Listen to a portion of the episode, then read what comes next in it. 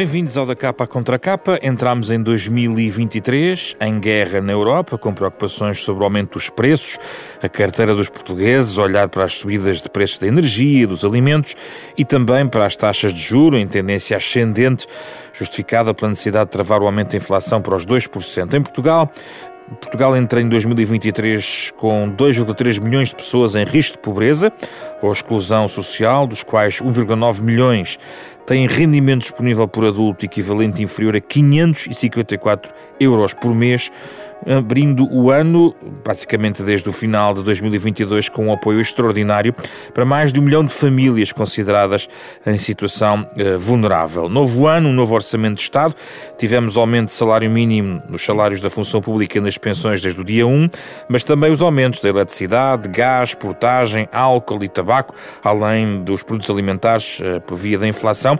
O que queremos saber nesta edição da Capa Contra Capa é o que podem fazer as políticas públicas para travar as desigualdades em Portugal. São as nossas convidadas, as economistas Catarina Reis, da Católica Lisbon Business and Economics, e Susana Peralta, da Nova School of Business and Economics, na primeira edição do ano do Da Capa Contra Capa.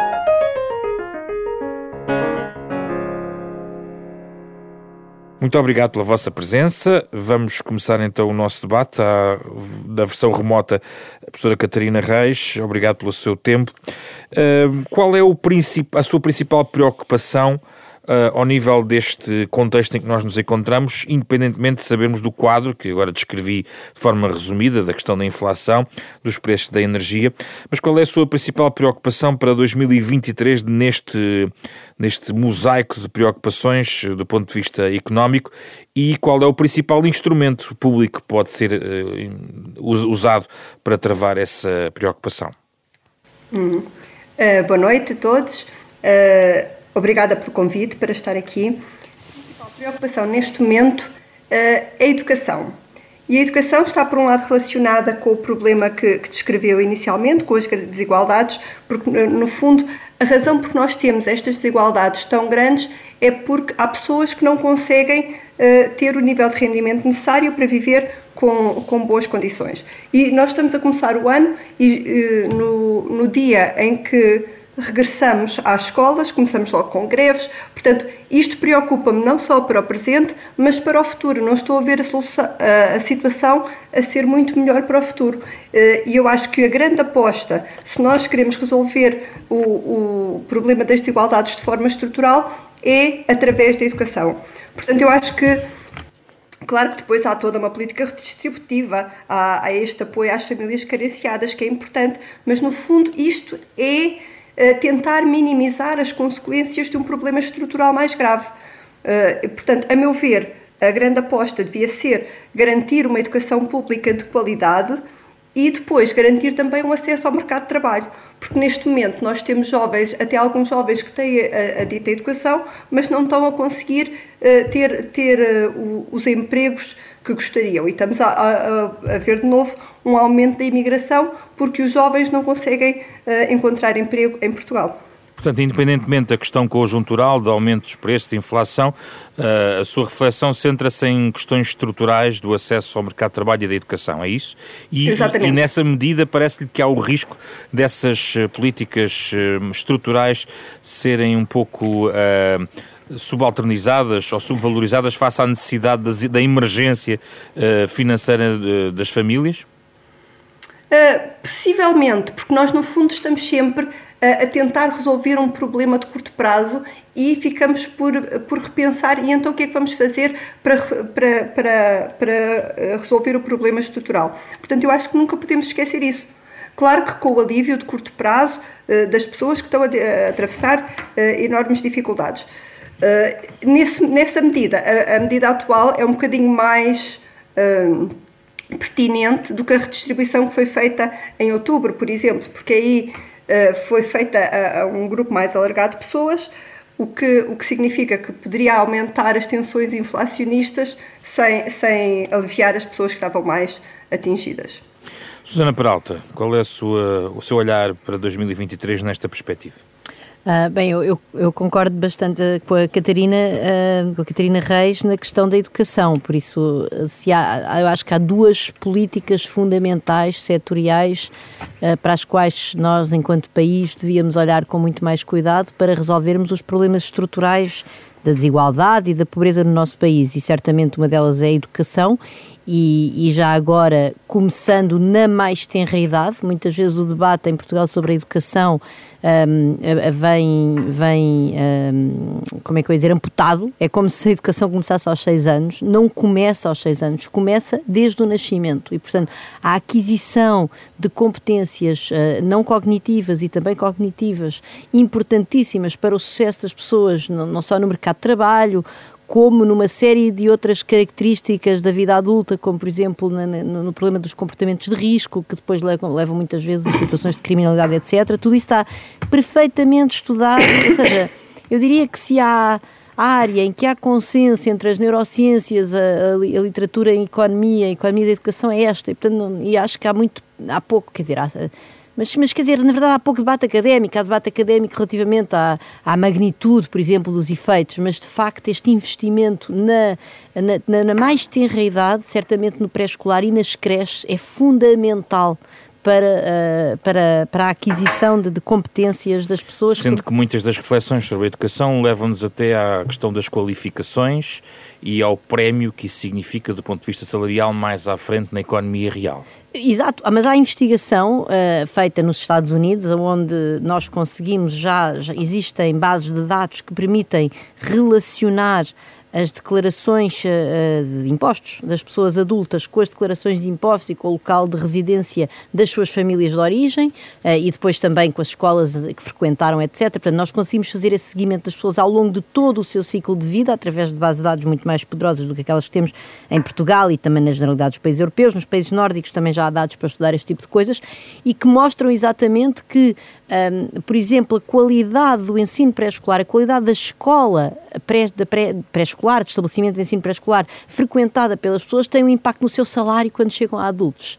E isso eu acho que é uma parte muito importante do debate que, que em Portugal está quase sempre ausente. Quer dizer, hoje em dia, uh, também vamos ser honestos, eu acho que há uma enorme preocupação com esta questão das creches, com a expansão da rede de creches, etc. Portanto, eu acho que apesar de tudo, essa, essa preocupação e essa necessidade de políticas específicas de apoio à primeira infância e à aquisição de competências fundamentais na primeira infância, apesar de tudo, fez o seu caminho em Portugal. Há 10 anos atrás parecia que realmente a vida começava aos 6 anos. Mas é insuficiente. Mas é, mas é muitíssimo insuficiente. E, e nós sabemos, pelos dados da OCDE e do Eurostat, que um, que em Portugal há uma baixa cobertura de ensino pré-escolar, portanto, por exemplo, nós ainda nem sequer garantimos o acesso ao pré-escolar para todos, não é?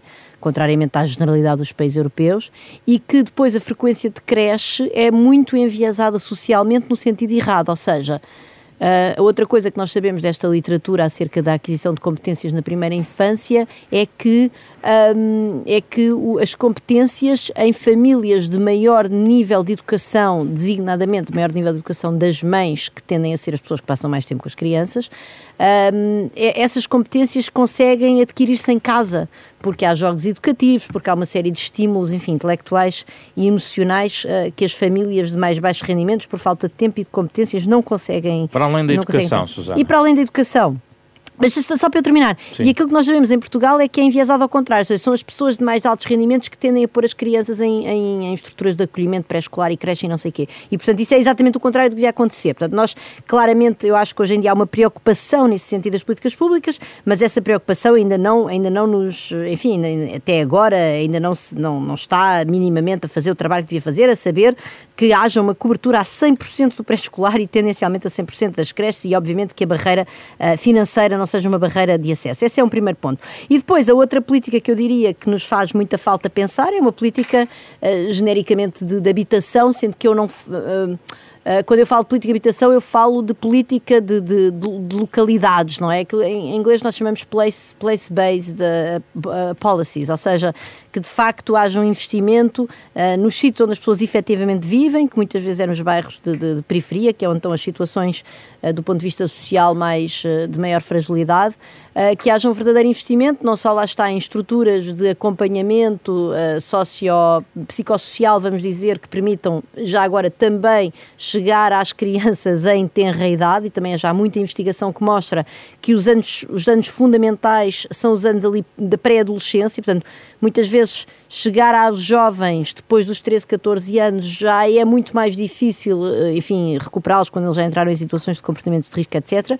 E, portanto, eh, no fundo, uma política de habitação que inclua, de facto, intervenções para tornar estes bairros da periferia mais pobres, com situações eh, socioeconómicas mais carenciadas, torná-los sítios mais agradáveis para viver, com melhores ligações aos centros urbanos, então, isto também inclui, obviamente, uma política de transporte, uma política de ligação uh, da, das periferias aos, aos centros urbanos, enfim, eu estou, estou, a dar aqui uma agenda para uma década, não é? Sim, mais? claro, já percebi. E, também e custa, muito, custa muito dinheiro.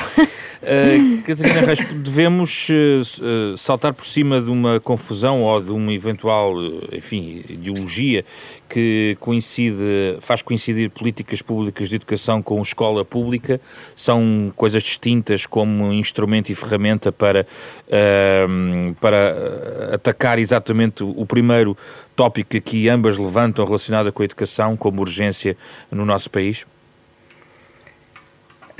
bem, a questão do financiamento da educação é um bocadinho sensível, porque de facto é importante assegurar que toda a gente uh, tem acesso à educação. Isso não significa necessariamente que, a educação tenha de ser uh, fornecida pelo setor público.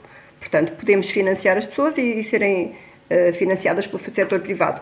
Nem significa que se deva financiar a educação a todos os níveis. Por exemplo, a nível superior, nós sabemos que as pessoas que mais consomem o ensino superior são pessoas de famílias uh, com rendimentos mais elevados. Portanto, às vezes, estar a financiar a educação é ter uma política uh, em que estamos a fazer uma, uma redistribuição ao contrário. Portanto, é uma, é uma, é uma, uma política regressiva. Uh, Portanto, nesse, nesse aspecto eu trabalho numa universidade privada, portanto sou um bocadinho, um bocadinho biased uh, e naturalmente uh, eu acredito que as instituições privadas têm condições para ter um nível de educação com qualidade igual às instituições públicas e, e acredito que faz sentido deixarmos o consumidor escolher. Mas aqui o meu ponto não era tanto nesta ideologia público-privado, é que preocupa-me de facto o facto de haver pessoas que, não, que por, por, nascerem numa família mais carenciada, não, po, não possam atingir o seu potencial. Devem ser Portanto, ajudadas nesse sentido? Exatamente. E que instrumentos? Deve ser o Estado a fazer isso? Eu acho que o Estado deve fazer isso. Porque o Estado, se há, se há sítio onde se deve intervir, é, é na, na infância, é junto das crianças porque mais, mais tarde é um bocadinho questionável, porque temos a questão dos incentivos, faz sentido ajudar, não faz sentido ajudar, mas com as crianças não existe, é, é, não existe essa questão. Faz sentido que tenham oportunidade de estudar uh, independentemente da família onde tenham nascido. Portanto, Portanto a generalização dessa educação de base de mais, de mais, tenra idade faz sentido, até do, eh, fomentada eventualmente até por, por uma parte pública, isso? Sim, certamente. O que, de novo, não significa que seja necessariamente fornecida por entidades públicas. Por exemplo, recentemente houve o alargamento de financiamento das creches uh, às creches privadas também. Isso faz-me todo sentido. Quer dizer, se o setor público não tem capacidade para responder a toda a gente, faz sentido que financie também a, a educação nas creches privadas. Portanto. Hum Vamos, vamos, vamos centrar-nos, vamos circunscrever a questão da educação, Susana Peralta, para irmos a outras questões. A questão da, do financiamento é, é decisivo, porque no fundo não basta a retórica de apostar na educação, é preciso também dar recursos e recursos humanos. E como bem sublinhava a professora Catarina Reis, nós abrimos o segundo período com greves em muitas escolas e escolas públicas, sobretudo. Uh, sim, um, eu acho que, que é importante, enfim, eu tenho alguma dificuldade em, em questionar o direito à greve da, do, dos professores e eu também sei que, atenção, eu sei perfeitamente que a Catarina não era isso que queria fazer, ah, mas estou só a dizer do meu ponto de vista um, e, e parece-me que de facto há, um, há de facto um problema de valorização do trabalho destas pessoas e que também tem muito a ver com a própria organização do sistema de ensino em Portugal, que, por exemplo, dá, poucas autonomia, dá pouca autonomia às escolas uh, para, digamos, oferecerem condições diferentes, que não têm que ser necessariamente condições diferentes salariais, mas também deviam ser, como é, parece-me evidente, ou enfim, em todo caso também podiam ser. Uh, por exemplo, não é a mesma coisa a pessoa dar aulas numa, num, lá está, nós há bocado falávamos dos bairros periféricos, dos bairros com, com situações socioeconómicas mais uh, carenciadas e frágeis, não é a mesma coisa, até pelo próprio custo da habitação, que, que, é mais caro, por exemplo, numa área metropolitana de Lisboa, do que dar aulas numa escola de uma cidade, enfim, mais calma de província. E, portanto, uh, isso é um enorme problema e, eu acho que, eu, quer dizer, eu julgo que os professores vão sempre ser parte da solução e, portanto, eu julgo que se eles estão a queixar-se porque não têm boas condições de trabalho, isso deve ser algo que, nos, que, no fundo, isso é mais um sintoma do problema e não é certamente uma causa do problema. Na educação, escola pública e política pública de educação. Não, eu acho, que, eu acho que o financiamento tem que ser público, para mim isso é evidente e estou de acordo com a Catarina. Certamente o financiamento tem que ser público e tem de começar da mais tenra idade. Nós temos a casa ao contrário, portanto, nós temos um financiamento público absolutamente de, uh, sobre, sobredimensionado no ensino superior e depois temos falhas gravíssimas na, na mais pequena, na mais tenra idade, isso, é, isso é, é construir a casa pelo telhado, Portanto, eu acho que nós devíamos concentrar os recursos públicos, obviamente, desde o nascimento, de, certamente nas creches, no pré-escolar, na escolaridade obrigatória e no ensino superior, enfim, parece-me que não é a prioridade. Esse, é um, esse é um primeiro ponto. E que é óbvio que o financiamento tem que ser público, dizia eu, em todo o ensino obrigatório, começando na pequena infância. Agora, se a provisão é pública ou privada, isso preocupa menos, sendo que eu também não sou a favor de uma solução de cheque-escola, podemos agora entrar por aí, porque, enfim, nós temos um enorme problema de segregação nas escolas que vem pelo lado da morada, porque há bairros caros Uh, toda a gente conhece os casos das, das escolas de Lisboa, onde as pessoas até chegaram a falsificar moradas, etc. São bairros onde é muito caro viver e, portanto, isso causa segregação, mas o cheque escola não resolve esse problema. É também ele um motor de segregação. Enfim, há, há toda uma investigação sobre isso, uh, mas certamente que a provisão não tem que ser pública. Não, não me choca e já nada. agora na habitação, onde há um mercado, uh, o, qual é o papel do que é que o Estado pode fazer na política pública de habitação? o Estado. O Estado pode fazer muitas coisas. Em primeiro lugar, Portugal tem um dos estoques de habitação pública mais baixos da OCDE, já nem falo da União Europeia. Portanto, obviamente que o Estado devia ter mais habitação pública, para também ter um poder maior regulador no mercado, porque ao, ao ter habitação pública... O Estado deve construir, deve, deve, construir. Para mim é evidente que deve construir e deve recuperar também, não tem que construir necessariamente. Enfim, recuperar para mim envolve um esforço de construção. Mas não é só isso, como é óbvio. É preciso, uh, é preciso fluidificar o regime de licenciamento, quer dizer, as histórias que se contam acerca do, da, da lentidão do licenciamento são obviamente um problema, são uma restrição à oferta, portanto isso aumenta os preços.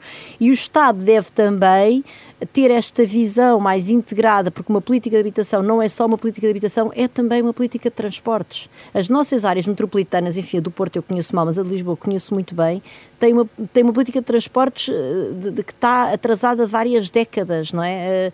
Eh, eh, e, portanto, enquanto nós não tivermos essa rapidez que, que fluidifique o, o, trânsito das pessoas das periferias para o centro da cidade, não vamos resolver o problema do, do, do, do, do encarecimento da, da, da, da, habitação no centro da cidade. E depois há outros problemas, como é óbvio, nós temos de questionar muito seriamente se nós queremos ou não queremos ter benefícios fiscais que contribuem para encarecer o, o, o preço do metro quadrado nos centros históricos da cidade. Eu, eu, não, eu julgo que as pessoas que têm mais disponibilidade para pagar do que o salário médio dos portugueses são muitíssimo bem-vindas em Portugal, em Lisboa, portanto eu sou obviamente aberta, a, a minha posição relativamente a qualquer tipo de imigração é muitíssimo liberal.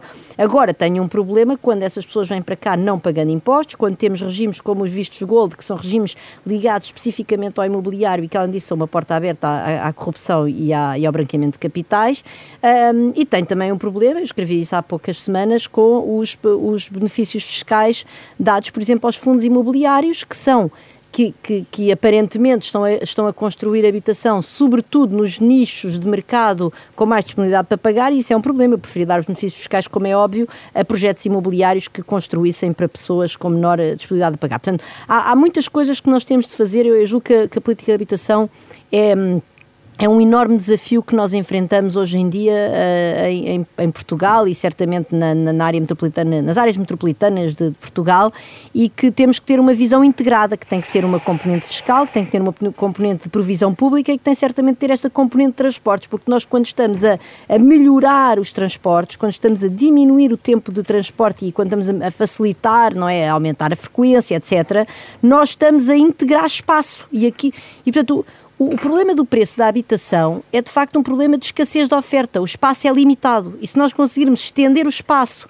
com uma política de transportes que, tra que transforma as distâncias em, em, distâncias mais curtas, isso é certamente no, no, bom sentido. Claro que isso custa imenso dinheiro e, portanto, é, é um problema. Eu queria só dizer, para juntar à questão das greves da Catarina, eu acho que mais importante do que as greves foram as falhas de ensino gigantescas que nós tivemos nos últimos três anos letivos, dois ligados à pandemia e um terceiro que foi o ano passado, ainda com muitíssimas restrições, também ligadas à pandemia, não já com escolas fechadas, mas com suspensão de ensino presencial por causa de casos positivos e, enfim, todo o género de disrupções ligadas a isso. Portanto, três anos muito, com muita limitação de ensino ligadas à pandemia e neste momento aquilo que nós temos como instrumento de medição, vamos dizer, desse problema do ponto de vista da aquisição das aprendizagens dos jovens e jovens alunas é, uh, é, é, é, são umas provas de aflição que mostram que houve até ganhos de aprendizagem dentro de 2019 e 2022 e isso, por exemplo, é o tipo de coisa que me preocupa imenso. Nós devíamos medir com muito mais cuidado o que é que aconteceu verdadeiramente e começar a intervir rapidamente sob pena de daqui a 20 anos nos encontrarmos com uma geração geração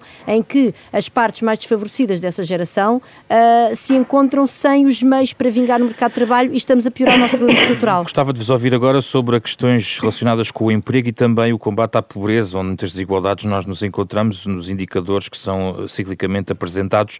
Uh, Catarina Reis sublinhou a questão do acesso ao emprego como uma das questões, uh, o acesso ao mercado de trabalho, sendo que nós estamos num contexto em, de, de baixo desemprego histórico, digamos assim, uh, apesar de termos também eh, reconhecidamente um problema uh, com os salários. Várias medidas do ponto de vista público têm sido avançadas em questão nesta matéria, há também acordos de médio prazo em matéria de competitividade. Muitos economistas sublinham a necessidade de atacar o chamado desafio da produtividade de forma a poder responder a algumas destas desigualdades. Por onde é que se encaminha a sua reflexão nesta matéria, professora Catarina Reis? Olha, se, se, me permitisse responder só um bocadinho aqui à questão, à questão das escolas Sim. Uh, e depois, e depois uh, retomava a questão do mercado de trabalho. Sim. Uh, eu, eu, não quis questionar todo o, o direito eu sei à que não, Eu sei que não, Catarina. Eu sei que não, eu ressalvei isso. Exatamente. O meu comentário era um bocadinho que se nós vemos greves atrás de greves é um sintoma de, de que algo não, não, não está bem, no fundo.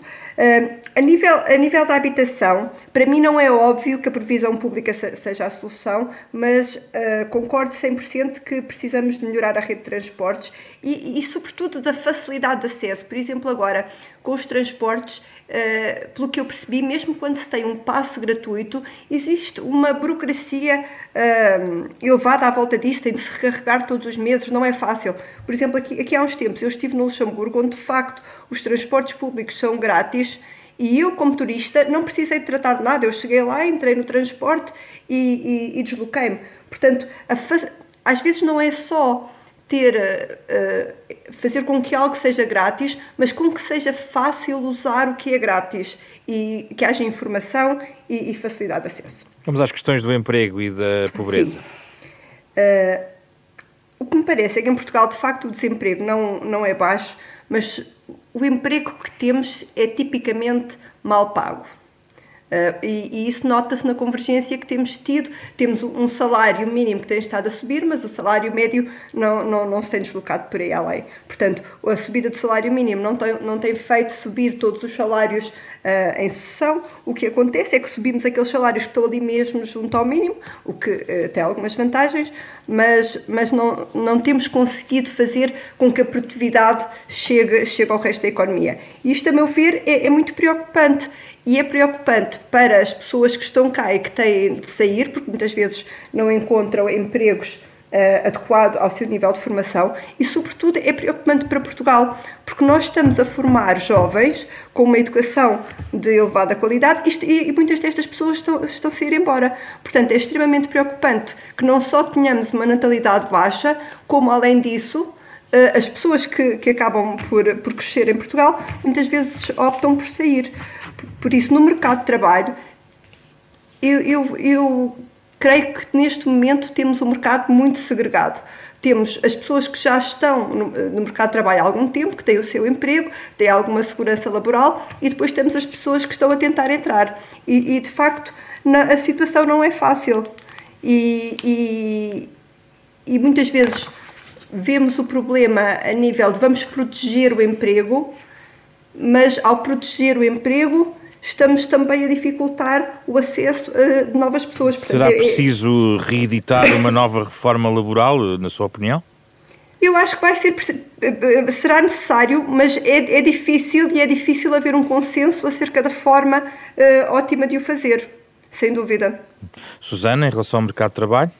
Bem, se eu tivesse a, a, resposta para essa pergunta, não, não, é, não é assim tão fácil, não é? Um desafio enorme, mas, mas eu acho que eu posso, vou, vou, dar, vou dizer o que eu acho, sendo que obviamente a questão da produtividade e o desafio da produtividade da economia portuguesa é, é realmente a, a pergunta, é, a pergunta, é uma das perguntas-chave, se não a pergunta-chave da nossa economia. E, portanto, um, é muito difícil responder à mesma. Bom, mas ainda assim, deixa-me começar por dizer o seguinte: tudo aquilo que nós falamos sobre educação é essencial para a produtividade. Obviamente, o problema é que não se vê amanhã nem daqui a um mês, vê-se daqui a 20 ou 30 anos, e, e, isso também explica um bocadinho, se calhar, porque é que nós estamos permanentemente com estas palas a olhar sempre para o curto prazo e que não queremos pensar nisso de uma maneira mais séria.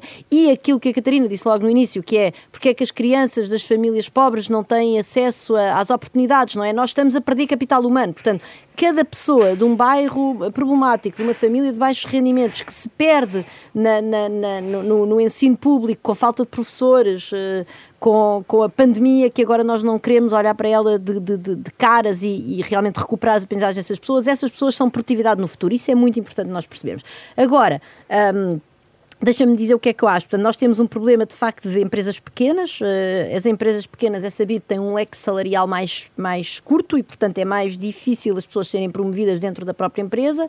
Isso quer dizer que em Portugal a progressão salarial consequente, seja com, realmente com valores que se vejam, tem que ser feita saltando de empresa para empresa e de facto nós temos uma distribuição de empresas. Hum, pronto, na nossa empresa típica são, são três trabalhadores, é o café da esquina. É importante as pessoas. Mas eu não tenho uma política pública para isso, quer dizer, isso é o tecido empresarial que temos. Eu, eu não tenho uma política pública para isto. Agora, eu acho que eu também não tenho. Como eu disse, se eu tivesse, tinha, tínhamos aqui uma solução. Não há, não há varinhas mágicas para isto, mas há problemas estruturais na nossa economia. Por exemplo, nós temos um problema de gastar o dinheiro mal gasto em empresas que não são produtivas e, e estamos a sair agora de um escândalo até político em volta precisamente de um investimento numa empresa e quer dizer, cada euro que vai para uma empresa pelas más razões é um euro que não vai para outra empresa que pode ser mais produtiva, mais exportadora, mais inovadora, mais criativa e que atrai consigo uh, também depois trabalhadores e talento, não é? E, portanto, uh, isso é um problema enorme que nós temos, que é o chamado problema das empresas zombie, que está estudado pela OCDE, pelo FMI, pelo nosso Ministério da Economia. Há, há, há artigos científicos sobre isso, escritos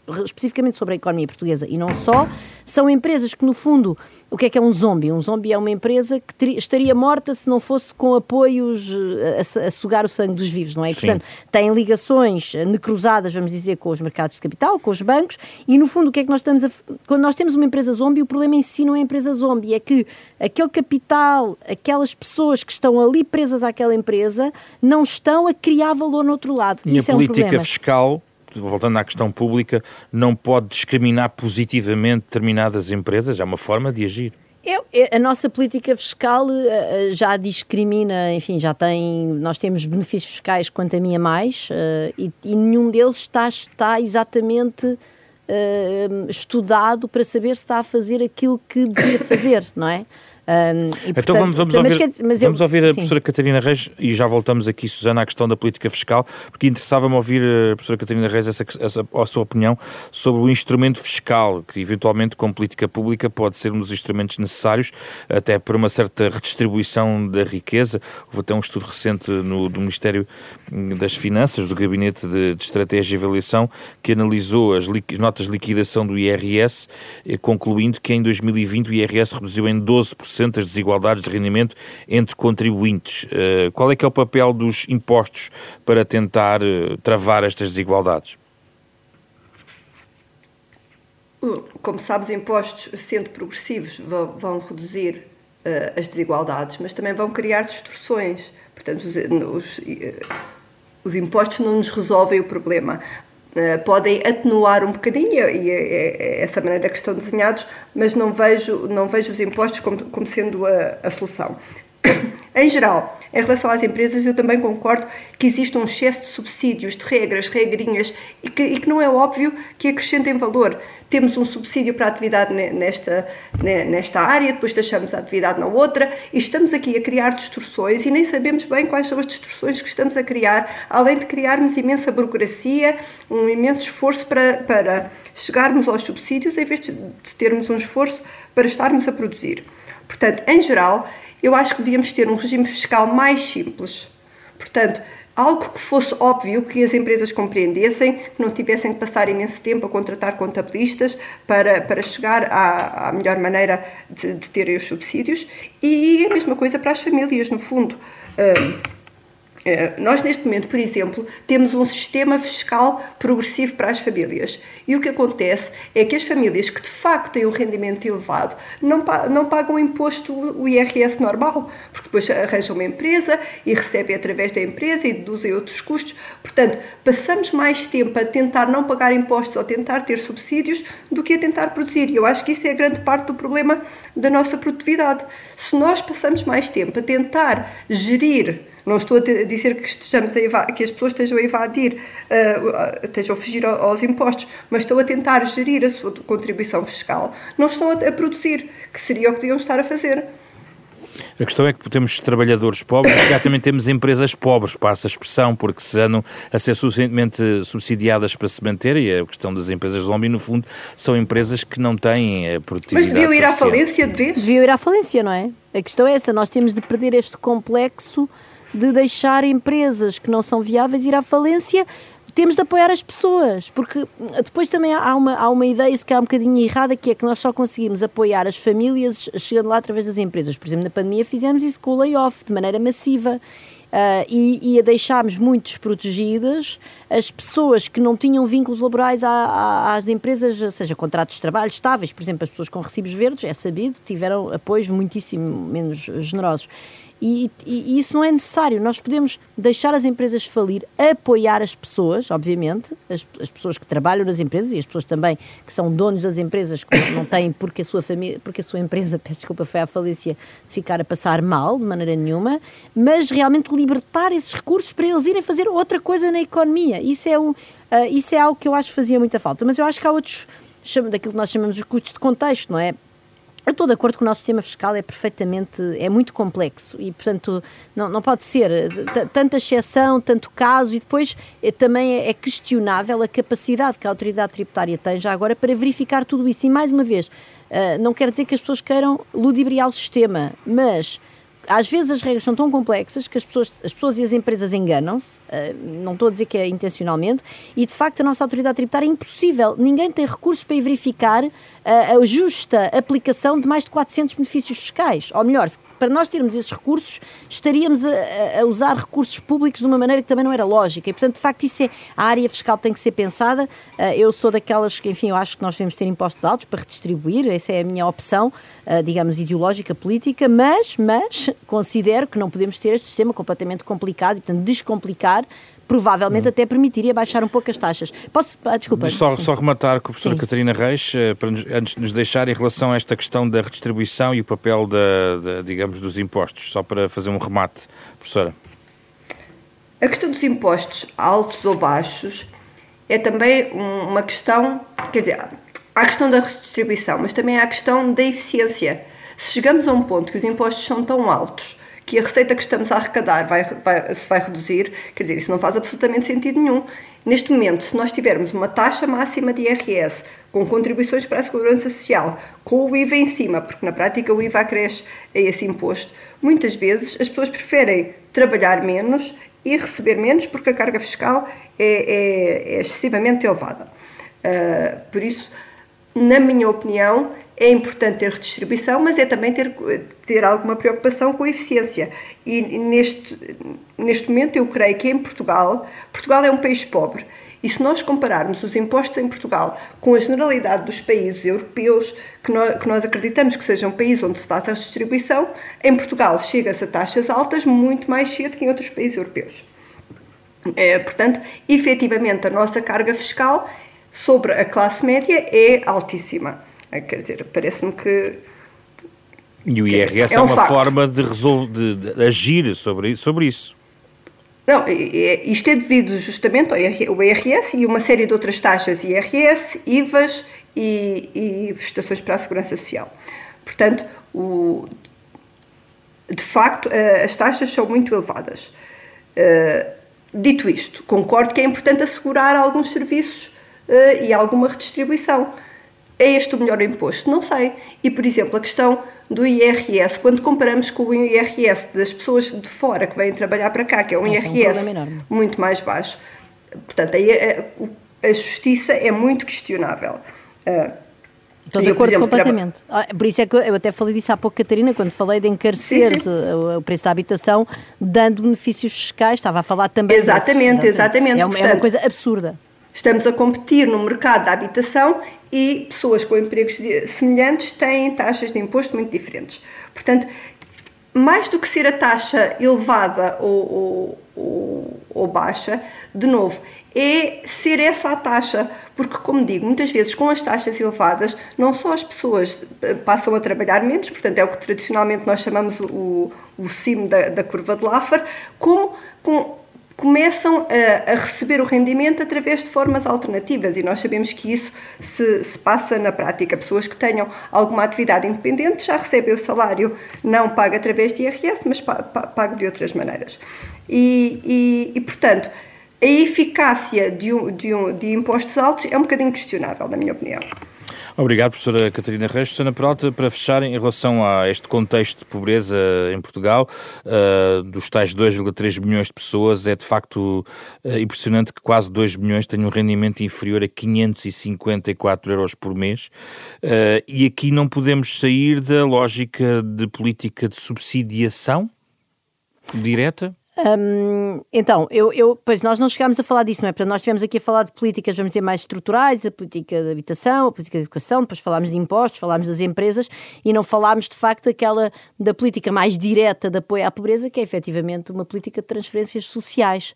Um, a política de transferências sociais tem, tem, tem uma enquanto que as outras que nós aqui falámos funcionam mais no médio e longo prazo, não é? Certamente a, a habitação, no fundo, dar condições, educação, dar condições às crianças para crescerem num ambiente são e conducente à, à, aquisição de competências cognitivas e não cognitivas, a política de transferências sociais é uma política que também funciona no curto prazo, mas também tem efeitos a longo prazo. Portanto, não, uh, nós não devemos ver, ver a, a política de, de transferências sociais, pelo menos eu certamente não a vejo assim, como uma política quase de curto prazo, pense rápido para ir tapando o problema até o problema desaparecer. Não, por exemplo, com as tais bases de dados de que, de que, eu já falei nos Estados Unidos, que realmente conseguem ligar as pessoas através de gerações, nós sabemos que quando foi introduzido o, o programa nos Estados Unidos de, de, que, que, se chama de Food Stamps, que no fundo são vouchers para vales para comprar alimentação, peço desculpa pelo, pela palavra em inglês, uh, é, quando essa política foi introduzida, ela foi introduzida de maneira, não, não, foi, não foi constante no espaço, portanto foi introduzida em diferentes, uh, em diferentes locais dos Estados Unidos, de maneira, enfim, de maneira sequencial. E por causa disso nós conseguimos analisar o impacto dessa política e aquilo que se verifica é que as pessoas adultas hoje em dia que estavam nos outros das mães, no momento em que as políticas foram uh, introduzidas, esta política de vales alimentares, comparando com localizações semelhantes, portanto, o mais próximo possível geograficamente, mas aonde essa política ainda não estava disponível, essas pessoas têm problema, por, por exemplo, uma menor prevalência de doenças eh, crónicas como diabetes na sua idade adulta. Uhum. E, portanto, estas políticas de transferências sociais uh, são também políticas que funcionam no longo prazo. Uh, e, e é importante importante nós termos um Estado social mais uh, que chega a mais pessoas e que chega às pessoas de maneira mais uh, de maneira mais, uh, eu diria, mais robusta e sem ser com esta multiplicação de temos o rendimento social de inserção, depois temos o, o abono de família, depois temos o, a proteção à infância e depois temos a ação social escolar, quer dizer, um, e depois tudo isto envolve burocracia, tudo aquilo que a Catarina falou. Um, acerca dos impostos também se aplica aos apoios sociais. Hum. Envolve burocracia, envolve tempo perdido em filas, envolve muitas vezes formulários que as pessoas não conseguem perceber e isso é também um enorme custo. Portanto, nós devíamos dar muito mais tranquilidade às pessoas uh, e, e oferecer-lhes de facto ajudas que sejam apoios, uh, que sejam mais consequentes, mais duradouros, porque nós também sabemos, a investigação mais uma vez mostra que Uh, o tempo, uh, o nosso cérebro é também um recurso escasso, o tempo que nós usamos a pensar nos problemas, é, que nós usamos nos problemas, não podemos usar nos outros, e que o tempo que estas pessoas de baixo recurso utilizam para pensarem como é que eu vou pagar a renda, como é que eu vou pagar a conta da, da, do supermercado deste mês, como é que eu vou pôr proteínas na mesa dos meus filhos, é tempo que eles não estão a usar para pensar noutros, noutros problemas da sua vida eventualmente conducentes, lá está, uma vida mais produtiva, por exemplo, fazer uma formação, aceitar um emprego um pouco mais longe de casa, mas no fundo, uh, enfim, permitindo ali uma certa tranquilidade, por exemplo, permitindo pagar as horas extras na escola para as crianças ficarem até mais tarde, etc. Portanto, era de facto importante nós termos uma política de transferências, quanto a mim, mais, mais generosa. E conseguimos medir intergeracionalmente em Portugal, como nos não. Estados Unidos? Em Portugal nós ainda não conseguimos fazer Porquê isso. Porquê é que não conseguimos? Porque em Portugal há um problema estrutural de medição da qualidade das políticas públicas. Eu volto a referir que nós temos neste momento provas da frição que nos mostram que as crianças melhoraram as suas aprendizagens relativamente a 2019. Alguém acredita nisto? É muito difícil. Não há nenhum manicaísmo nisto. As, as provas não foram de maneira nenhuma falsificadas, nem pouco mais ou menos, longe de mim sugerir isso. Elas são, elas têm um problema que é não têm as chamadas perguntas âncora. E como não têm perguntas é âncora, é são pouco comparar. comparáveis ao longo do tempo.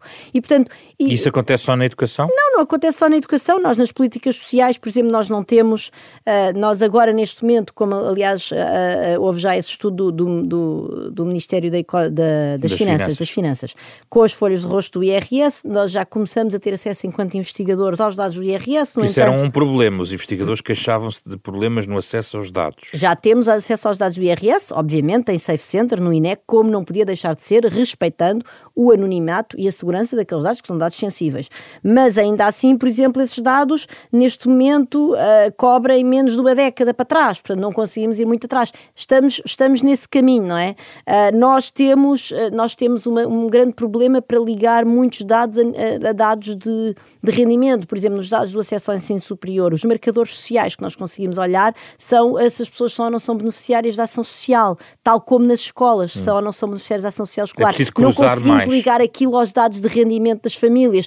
E, portanto, quer dizer, o caminho ainda é uh, muito. Uh, o, caminho, o caminho para desbravar é enorme. Eu acho que. eu não sou manicaísta, nem, nem, nem pouco mais ou menos. Portanto, eu acho que há uma, uma, há uma consciência disso do lado dos decisores políticos. Eh, por exemplo, eu, eu estive com, com colegas meus da, da Nova de Economia da Educação no, uh, no Parlamento, na última semana antes do Natal, a falar precisamente desta questão dos resultados do, das provas da frição. Portanto, eu acho que há essa preocupação o caminho é longo e eu acho que há às vezes uma certa complacência das pessoas acharem que se consegue uh, analisar políticas públicas com base em meia dúzia de, de, de, médias e não se consegue. De facto, nós precisamos de dados individuais, precisamos de conseguir cruzar bases de dados, esse caminho é longo e é, e é árduo e custa dinheiro, não é? Custa dinheiro. E é essencial uh, também para fazermos programas como estes, não é? E é essencial para fazermos dados, capa contra capa, exatamente. Dados, dados essenciais para podermos discutir. Exato. Obrigado, Susana Peralta, obrigado, Catarina Reis. Foi o programa de abertura de 2020 2023, da capa à contra capa, parceria da Renascença